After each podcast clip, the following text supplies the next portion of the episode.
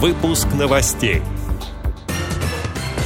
По всей стране пройдет единый день голосования.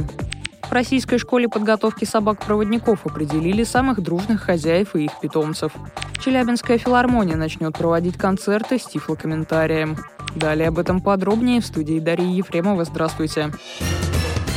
В эти выходные пройдет единый день голосования. По информации ЦИК России, 13 сентября жители 83 регионов смогут проголосовать на выборах разных уровней. Наряду с региональными и муниципальными выборами пройдут дополнительные выборы депутатов Госдумы по одномандатным округам. Такое голосование ждет Республику Татарстан, Пензенскую, Курскую и Ярославскую области. В двух последних случаях проголосовать можно будет и дистанционно с помощью системы выборы.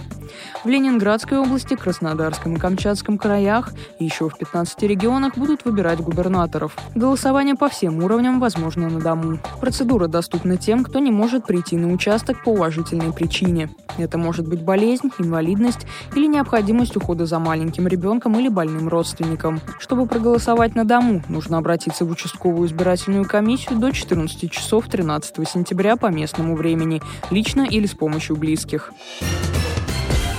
В Российской школе подготовки собак-проводников прошел конкурс «Мы с хозяином вдвоем». Мероприятие ежегодно проводят с 2005 года. В этот раз в нем приняло участие 8 представителей из разных регионов страны.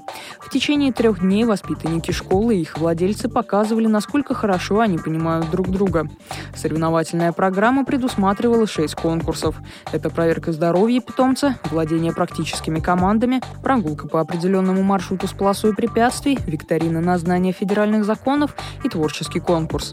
Шестой этап – стенгазета о совместной жизни с собакой-проводником, которая делалась при помощи зрячего помощника. Как выбирались участники этого года, поделился заместитель генерального директора Российской школы подготовки собак-проводников по социальным вопросам Андрей Ивашков.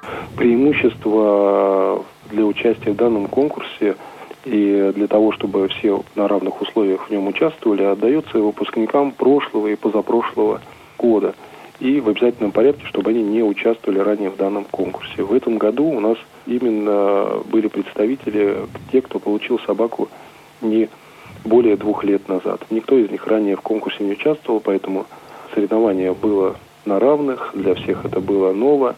Состязательный дух э, на данном конкурсе присутствовал достаточно сильный, но все участники конкурса очень серьезно подошли к данному мероприятию, выложились, скажем так, на полную и, соответственно, получили высокие баллы, и никто у нас не уехал без соответствующих подарков. Призовые места между собой разделили представители Калужской, Санкт-Петербургской и Самарской региональных организаций ВОЗ. Остальным участникам достались победы в различных специальных номинациях, среди которых самая интеллектуальная пара и «За волю к победе». Победители получили денежные премии, памятные подарки, наборы снаряжения для собак и сувениры. Челябинская филармония станет проводить концерты с тифлокомментарием для слушателей с нарушениями зрения. Практика тифлокомментирования начнется с нового сезона в рамках региональной программы «Театрально-концертный зал». Ранее учреждение культуры выиграло грант на обучение их специалиста новой профессии.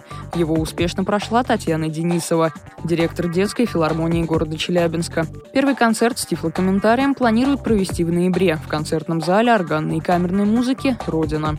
В рамках подготовки к концерту Челябинская государственная филармония собирается заключить соглашение о сотрудничестве с областной организацией ВОЗ. Эти и другие новости вы можете найти на сайте Радио ВОЗ.